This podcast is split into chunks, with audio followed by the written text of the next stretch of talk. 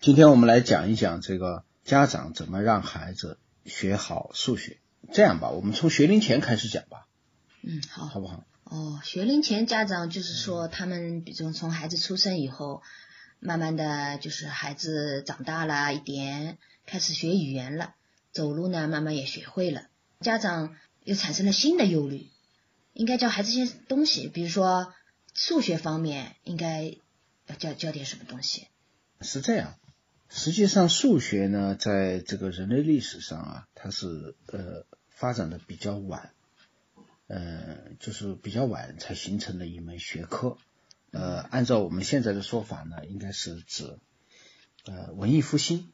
才称之为这个我们叫古典数学。哦，呃，在文艺复兴之前呢，都是叫做萌芽期的数学。教育学家、科学家，我们也不知道说应该教孩子些什么，不教孩子些什么。但是我们有一个基本的假设，就是说，一个孩子他的知识构建的这个过程啊，跟人类历史的发展是一致的，啊，是它的一个缩影。如果我们承认这样一个假设的话，那么在学龄前孩子来说，数学其实是不需要学什么的。数数也不需要学吗？呃，当然我能理解，就是说家长的这种，呃，特别是这种年轻家长的这样一种焦虑啊，呃，再加上社会上有很多什么什么敏感期啊、关键期啊，又有什么不输在起跑线上啊，等等等等，这些呢，教育机构出于这个赚钱的目的炒作的一些概念啊，实际上是这样。当我们这些父母开始考虑应该教点孩子什么，这个时候其实已经开始逐渐的进入一个新的领域嗯，啊、叫做教育。数学教育就是，呃，对，呃，我们这里边说的主要是数学教育啊，嗯当然数学教育它也是教育嘛。教育心理学上呢，有一个非常著名的实验，是由一个叫可塞尔的美国心理学家来做的，啊，这个实验叫做双胞胎爬梯实验，研究的是双胞胎在不同的这个时间啊，开始学习爬梯子，嗯，它的过程和它的结果。格塞尔呢选择了一对这个双胞胎，他们的身高啊、体重、健康状况都一样。嗯，也就是同卵双胞胎了。嗯，对，呃，这个格塞尔啊，就让哥哥啊在出生后的第四十八周开始学习爬楼梯就四个多月，啊。嗯，十个多月的孩子呢，刚刚学会站立，嗯对吧？嗯，可以这个跌跌撞撞的、摇摇晃晃的，勉强的开始走了，是吧？嗯嗯开始对刚开始学走路，对吧？嗯葛塞尔呢，当然他是一个教育心理学家，他呃会采用一些专业的方法啊，嗯来训练这个孩子啊，呃，而且呢只训练十五分钟嗯啊，这个也是符合这个这个年龄的孩子的特点的啊，嗯嗯嗯只只教育十五分钟，呃，中间呢经历了很多的这个跌倒啊、哭闹啊、爬起来啊，嗯然后很多次失败，对吧？呃，对这个孩子，对这个哥哥来说啊，嗯呃，应该说是艰苦的训练了六周以后，啊，终于学会了爬楼梯。那还有一个，而弟弟呢，嗯呃，基础情况就是在跟哥哥是一样的，对吧？啊，但是呢，这个弟弟呢，呃，就没有训并练他没有跟哥哥同时开始训练，啊嗯，而是让他去看的，啊，看着看着，对，呃，到什么时候才开始训练呢？五十二周。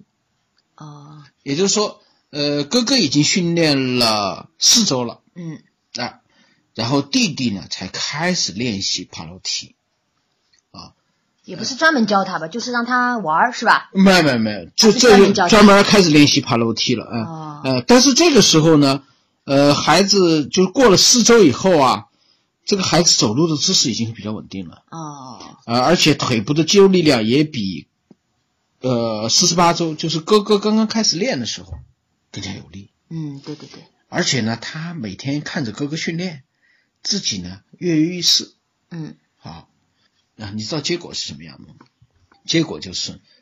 同样的训练强度和内容，他用了两周就能独立的爬楼梯了，哦而且呢还总想跟哥哥比个高低。哦，那这就说明什么问题呢？是不是就是说明时机很重要？啊，时机非常重要。嗯比如说从数学教育来说，我们什么时候开始教数学嗯，啊？教数学些什么东西？并不是越早越好。啊，并不是越早越好嗯。呃，在恰当的时机教恰当的内容，会让孩子感觉到很愉悦啊，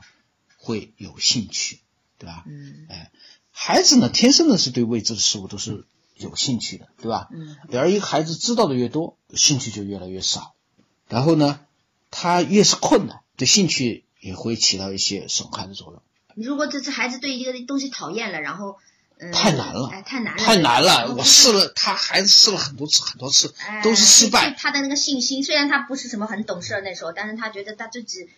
呃，应该说说也是不由自主的要产生一种抵抵触的情情绪，抵对触吧？的对他以后、嗯，呃成长应该也不是哎什么很有，对，利的。他是小孩子呀。嗯呃，一个人只有到了很，比如说成人以后嗯，才可以说，如果需要干这个事情，嗯，我会克我服不喜困欢，我太难，难，嗯，我都要克服呃困难克制自哎己，对克服困难，然后把这个事情做了。但是孩子不会这样，呃孩子不会这样，对，孩子就直接就是很简单选的，选自己喜欢的事情做，他就开始逃避了，对啊，所以兴趣就没了。兴趣没有啊，嗯兴趣没了，你后面的教育就没法搞了嗯，，知道对吧？对对，嗯，但对他成长心理都有影响，都嗯，不好。所以教育里边一个最重要的原则就是恰当的时机做恰当的事情，这样你才能得到一个又高效，对吧？嗯又能够保护孩子兴趣的一个嗯，结又果。对，严格的来说，因为我们现在有普及教育啊，每个孩子都要接受国家提供的免费的这个教育。嗯呃，实际上数学，呃，应该是纯粹的学校教育的内容，跟家庭教育本身是没有关系的。嗯嗯，当然现在呢，有有一些畸形的一些概念啊，呃，影响到我们的家长啊，同时也冲击了我们的这个普及教育啊。嗯嗯，所以你如果什么都不做，而别人呢，别人家的孩子呢，做了点什么，嗯那你的孩子呢，在这个小学进小学的时候，可能会感觉到有些吃力。嗯，对，当然，这个吃力是正常的啊。其实每一个一年级，小学一年级、初中一年级、高中一年级，这个小孩子啊，都是比较吃力的，嗯因为他面临着一个学习方式、嗯学习内容，嗯，和学习方法上的一个转换，嗯是有个适应的过程，这都是比较吃力的。那么学龄前呢，你还是要呃想办法要去做点什么的话，那我给你的建议呢，就是教孩子数数。嗯呃，数数呢是这样，呃，数数呢实际上是建立孩子对这个数，呃的一个基本的认识啊，零、一、二、三、四、五、六、七、八、九、十、十一、十二这样一个一个的数下去啊，顺数呢其实就是加一，对吧？嗯哎，三的下一个数字是四，那就三加一等于四，就是这么一个简单的。当然，你没法跟孩子去讲这个，对因为这个时候的孩子不懂。他上只知道三下面是四嘛，哎，一下面是二嘛，对对对，这个就是一个熟悉，就是一个语言上的语言上的熟悉，嗯熟悉这个数字啊、呃，你可以比如说出去玩，孩子觉得很累了，哎呀，爸爸，我不想爬这个楼梯了，我我我想你抱一抱，嗯对吧？你这个时候你就可以跟他一边数楼梯，嗯一边爬这个梯子，嗯，对对对，哎，把他的注意力转移了，啊嗯，顺顺便数学也教了，对吧？对，啊，数字数数也教了。让他逐步有这个概念，对吧？数哎字对就是对说对加法概念、减法概念，就逐步有这呃，个概对念了。，顺数是加法，嗯，倒数是倒数就是是减法，嗯就减一，不用对吧特意就叫他就是多多少加多少等于多哎少，哎，不用不用不用，你只要顺数和倒数就行了。他只要知道四的下一个数是五，五嗯的下一个数是六就行了。啊、嗯嗯你不用告诉他这个是加法啊，嗯加一啊不什用么就不用，不用刻意。老师会告诉他的对啊。嗯，减法也是一样的啊，嗯就是倒数。嗯，呃，我们一般来说把数限制在二十个以内，嗯二十个以内，不要太多，因为小孩子是这样，呃，小孩子呢，呃，普通的小孩子呢，都会认为说，我生活当中要用到多少数，我就数多少数，嗯呃，我接触了哪些数，我才能够数它，我没有接触过，我就没法数对啊，我对它也没兴趣嗯啊，你让我数一百、一千，嗯，哪里有一百、一千？没有呀，嗯嗯，对吧嗯？所以没没有意义，对吧？我们一般来说呢，学龄前呢就把孩子的数数啊控制在二十以内嗯就行了。嗯呃，其中最难的，对学龄前儿童来说最难的就是呃九到十这样一个我们叫十进制的进位嗯啊。然后当然可以借助手、嗯手指啊、脚趾也可以，好玩的话脚趾也可以，放积木也可以啊。嗯，反正利所用各手边的各种，就是说有可以数生活数起当来的中，东西，哎，这可以个数的东西，学龄前的儿童不可能像小学生那样，来，我们来上课了，然后对要把手背在后面，对然后在那儿上课，不准用手指，还是怎么样怎么样。有一些幼儿园，这个老师他不懂这个数学教育，他就采用这种方法来教这个幼儿，这个是完全错误的嗯啊，这个一定会伤害孩子对这个数学学习的兴趣嗯啊嗯，对数学的这个这个思维的发展啊，也是有害的，嗯因为它不符合这个规律。嗯啊，不符合我们刚才说的这个，呃，这个阶段儿童的这个心理发展的这个特点对，啊、和规律。熟熟到一定程度呢，可以让孩子接触一些数学的符号哦，啊。呃，我不知道这个家长小时候玩过一个游戏没有，叫画丁老头儿。哦，嗯、前两天我们看那个电视，那个叫什么？那个《欢乐喜剧人》嗯里边儿有画一个丁老头儿。嗯啊，如果家长没有学过的话，没有玩过这个游戏的话，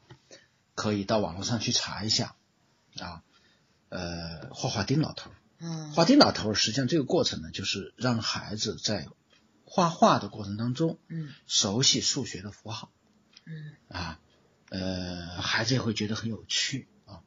呃，而不是把孩子什么呢，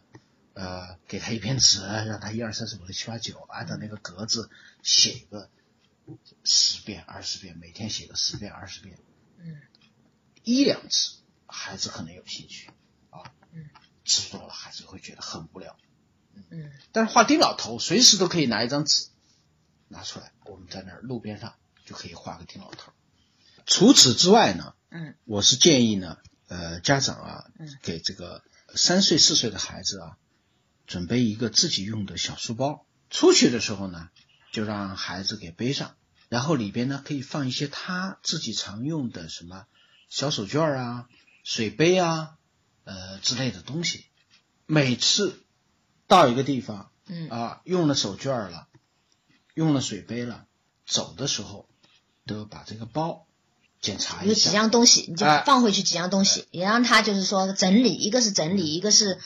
呃有数的概念，是吧？呃就是我一拿出来几样东西，放进去几样东对西，对对对对你。看看齐不齐啊？对，或者说有没有带全啊，有没有掉啊？这样就可以，他让他习惯的就是形成就是呃归纳或者是说数数，是吧？数数，呃数数数数，嗯嗯、这个是从认知上来说啊，嗯呃，从习惯上来说呢，嗯我们是要给他养成一个